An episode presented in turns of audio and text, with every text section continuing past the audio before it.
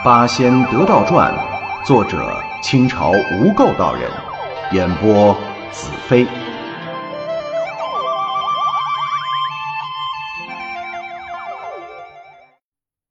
第五十五回，借体复魂化成铁鬼，背尸丧母，哭倒仙徒上。泰山碧霞洞，李玄呆呆的站着。洞门大开，空无一人，他自己心中也是空荡荡的。回来的途中，他已经推演出来，自己那英俊挺拔的身体已经被洋人一把火烧了，因此半路上才会元神震动。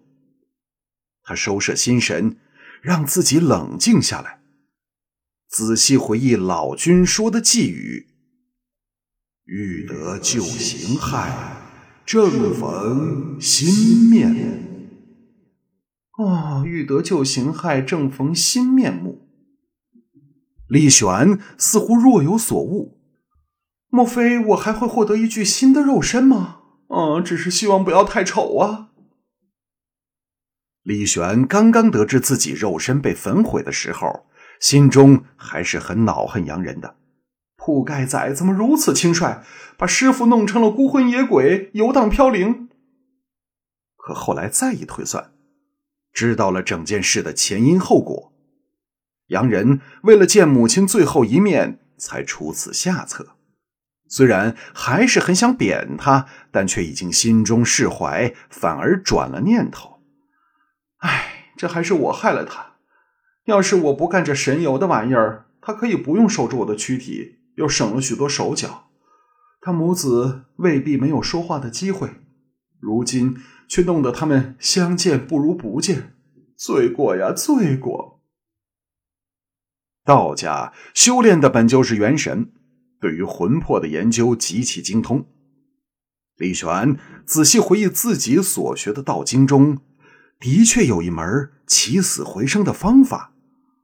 啊！如果杨家阿姨的尸身不坏，我倒是可以让她重生，再活个十年八载。只是齐天没到，我自己不能尸解升仙，又不能肉身成圣，没有身体让灵魂依托，恐怕过不了多久，我自己先要魂飞魄散了。李玄心中踌躇，似乎在做着什么艰难的决定。哎，算了算了。生死存亡各有天定，何必想这么多？成不成仙是我自个儿的事儿，但搭救杨家阿姨刻不容缓，能救不救，岂不是又加一重罪吗？他心中豁然开朗，出了洞，架起云头，正要向南去寻找洋人。忽然，东北方光芒一闪，一道祥云急如流星般的飞了过来。挡在李玄的身前，正是文史真人。他手里提着一根黑乎乎的拐杖，笑嘻嘻的看着自己，颇有深意。李玄顿时大喜：“文史师兄，你打哪儿来？小老弟儿出事儿了！”文史哈哈大笑：“哈哈哈哈哈！要不是为了你前生造的孽债。”我怎么会有闲工夫来找你？李玄大吃一惊啊！师兄，小老弟生前只有金山那件事耿耿于怀，现在已经奉了师尊法旨，将那何家姑娘渡到衡山，怎么还有孽债？我到底欠了几屁股的债呀？文史叹息一声：“唉，世间只以为修道之人成就最大，人品最高。”与天地同寿，日月并存，有无穷的享受。但正因为如此，修道之人责任之重，处事之难也来得更加厉害呀！你才说点化了何家的女子，以为孽障已了，这不过是还了你的良心债。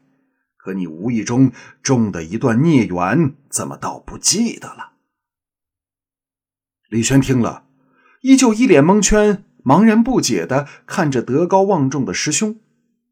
文史又叹息了一声：“也难怪你想不起来，因为你原本出于无心，怎么能够记得？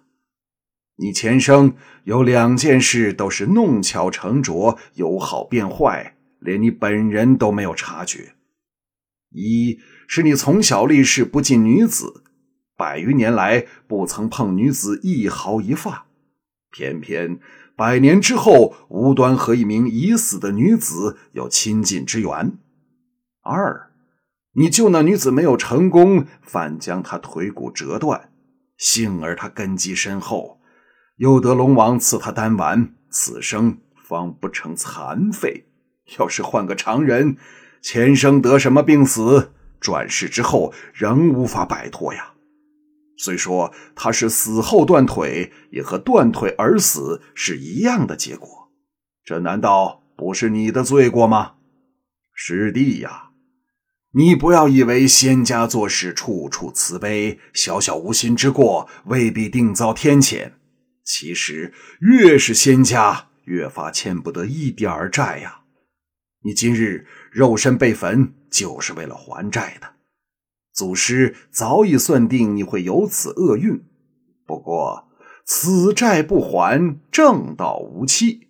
所以此番厄运倒不是你的不幸，反而……可喜可贺嘞！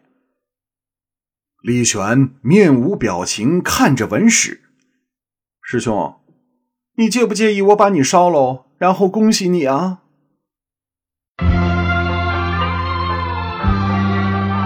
本集播讲完毕，感谢收听。